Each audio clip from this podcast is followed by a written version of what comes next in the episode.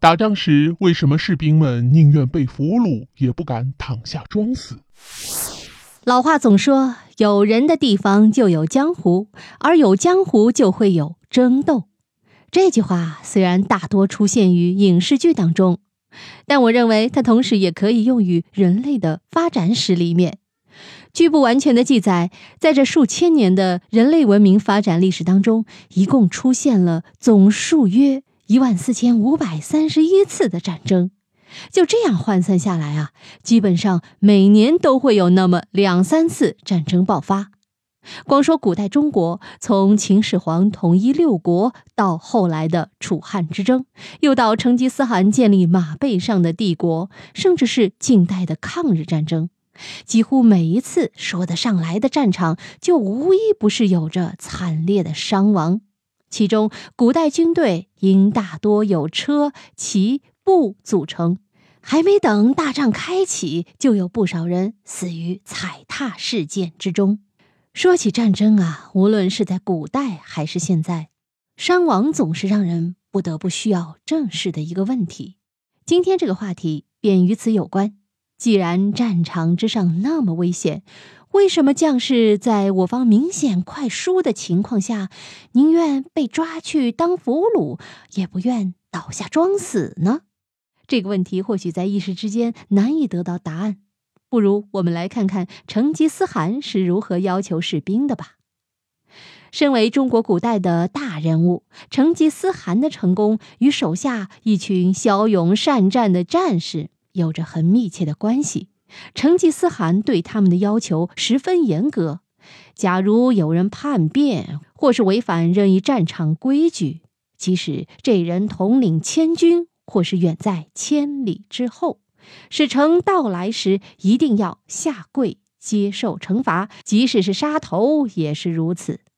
很多人觉得装死是一个非常好的方法。毕竟战场之大，那么多尸体，谁知道哪具尸体是活的，哪具尸体是死的？所以你只需要拉过一具尸体，覆盖到自己身上，一动不动的坚持到敌人离开，你就可以完全的离开了。那么这种方法真的可以让战败者保全自己的性命吗？我们就来探讨一下它的不可能性。首先，装死是一件十分需要技术含量的行为。战争的走向，直到最后一刻前都是不可预测的。运筹帷幄之中，掌握诸多信息的将军都无法判断，更不用说拼杀在最前线，只能看到目所能及的信息所在。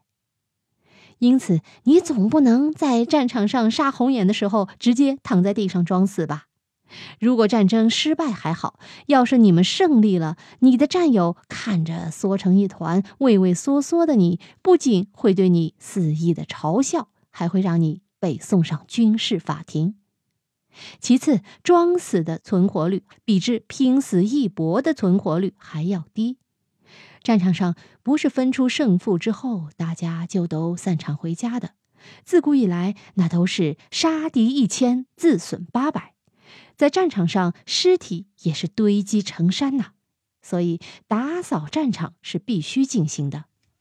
一来，我们必须收集双方留下来的物资；其次，那就是补刀了。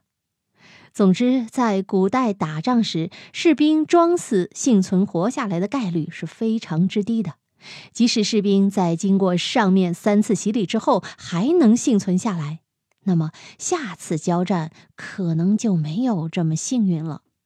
况且战争发生时，身边都是自己的战友，若是装死，那样别人会认为你是个怂货，身边的人都会瞧不起你。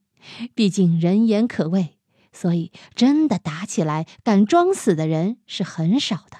与其靠着运气装死活下来，还不如冲锋陷阵，努力打赢，存活下来。密室里的故事，探寻时光深处的传奇。下期咱继续揭秘。